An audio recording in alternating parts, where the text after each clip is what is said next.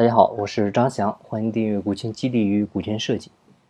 一提到估值呢，感觉就是很多大公司才会涉及的词汇啊。大公司呢，因为财务报表完善清晰，净资产、利润数据呢都很明确，所以估值核算的时候呢很好做依据。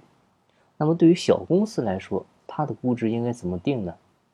其实我个人觉得，小公司估值呢，其实就是一个字，啊，就是蒙啊，你蒙就行。而且呢，如果你没有利润的话，你真的就是蒙就好了，啊，其实举个最简单的例子，就是你会发现，在农村大集上，好多老百姓摆摊儿卖菜卖瓜，这些蔬菜呢都是自己家种的，啊，很多呢是没有所谓的成本，他怎么给他定价呢？还有卖包子卖烧饼的，他拿到集市上去卖，他们都是凭啥定的价呢？怎么估值呢？有的呢是凭市场，啊，一般市场价多少他就定多少，还有的呢，他也不按市场价。你比如一捆韭菜，市场价呢是两块钱，他为了早点卖完回家，定价一块钱。还有的呢，觉得自己的是无公害，定价呢三块钱。啊，其实很简单，他就是一个愿打一个愿挨嘛。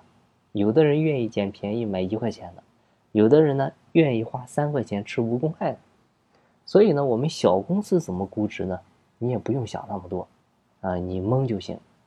你比如你感觉我一共投入了有一百万，然后呢，加上我这几年辛辛苦苦工作了几年，啊，我一共呢拿的工资又很少，啊，我怎么着也得算个一百五十万或者两百万吧，啊，如果你有利润的话，你可以按利润的五到十倍来做估值，啊，这个就是市盈率估值嘛。那你说五到十倍算出来了？那还不如我以前投的多呢，那你就这两种方法选一个高的嘛。所以小公司估值呢不用考虑太多，但是呢一般呢也用不到啊，用到的时候呢无非就这么两种情况。第一呢就是公司缺钱了，你需要融资，这个时候呢需要把公司做一个估值，找人进来投点钱度过一下危机。第二种情况就是有投资人来主动来找你，啊像天使投资人那种。